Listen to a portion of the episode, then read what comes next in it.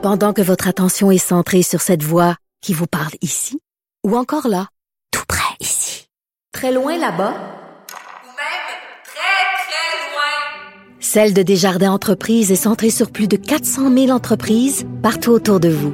Depuis plus de 120 ans, nos équipes dédiées accompagnent les entrepreneurs d'ici à chaque étape pour qu'ils puissent rester centrés sur ce qui compte, la croissance de leur entreprise. Mais c'est politiquement correct de l'écouter. Alors, je veux pas m'acharner sur le docteur euh, Arruda, mais j'avoue que, comme vous tous probablement, j'ai ressenti un énorme malaise en voyant son vidéo hier. Vidéo qui a même été refusée par Dan Bigra, hein, parce que M. Arruda disait qu'il faisait ça pour amasser de l'argent pour une bonne cause, le refuge des jeunes. Et même Dan Bigra a dit, si je m'excuse, mais premièrement, on n'a pas été averti de cette vidéo-là. Puis deuxièmement, on juge que c'est vraiment pas le, le bon contexte pour mettre en onde un truc comme ça. Et ça montre, ben, c'est révélateur d'un certain manque de jugement quand même. Et on sait que M. Arruda voulait devenir comédien, ça l'a jamais caché euh, dans tous les papiers qui ont été écrits sur lui. Euh, il le dit, j'aurais aimé être comédien. Puis là, on dirait qu'il dit, ben voilà ma chance, je suis devant les caméras et les gens l'aiment beaucoup. Il y a des chansons euh, qui lui rendent hommage, des t-shirts à son effigie, etc. Et je pense que ça lui a un peu monté à la tête. Et je veux attirer votre attention sur un texte qui est paru dans Le Devoir. D'ailleurs, Le Devoir fait une sacrée bonne job, je trouve, en cette période de pandémie. Euh, je tiens à le souligner. Le 29 avril dernier, Guillaume Bourgault-Côté, qui écrivait un texte fort intéressant sur le docteur Arruda dans Le Devoir, et ça s'intitule L'effacement d'Horatio Arruda. Et euh, on a colligé euh, toutes sortes de chiffres et de courbes et de statistiques au devoir et on a vu que plus la crise avançait, moins le temps de glace de M. Arruda lors des fameux points de presse de 13 heures était gros. C'est-à-dire qu'il parlait de moins en moins. On lui donnait de moins en moins la parole. Et là, euh, on s'est posé la question de voir pourquoi. Pourquoi M. Arruda est moins présent dans les points de presse de 13 heures?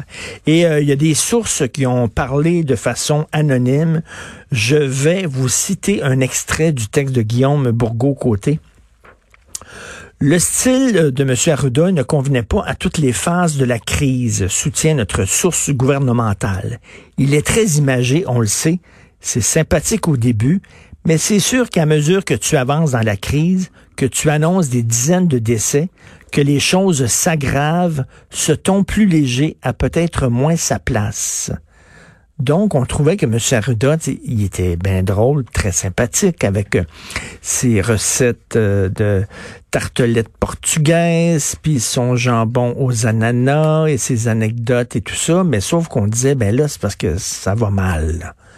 Ça va pas bien, puis ce ton-là, enjoué, tripant, le fun, ça ne, ça ne correspond plus au message qu'on veut envoyer. Donc, on a un peu tassé M. Arruda.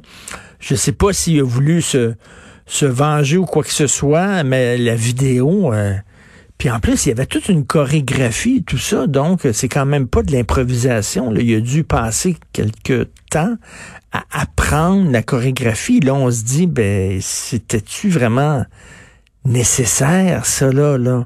Euh, on sait qu'il a fait aussi une petite apparition là euh, pour l'émission La soirée est encore jeune, puis je pense qu'il est en train de de tout mélanger. Et je reviens au docteur Fauci euh, aux États-Unis.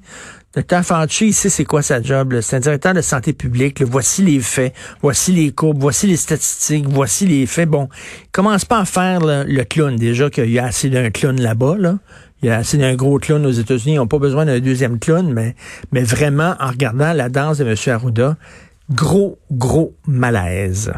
Vous écoutez politiquement incorrect.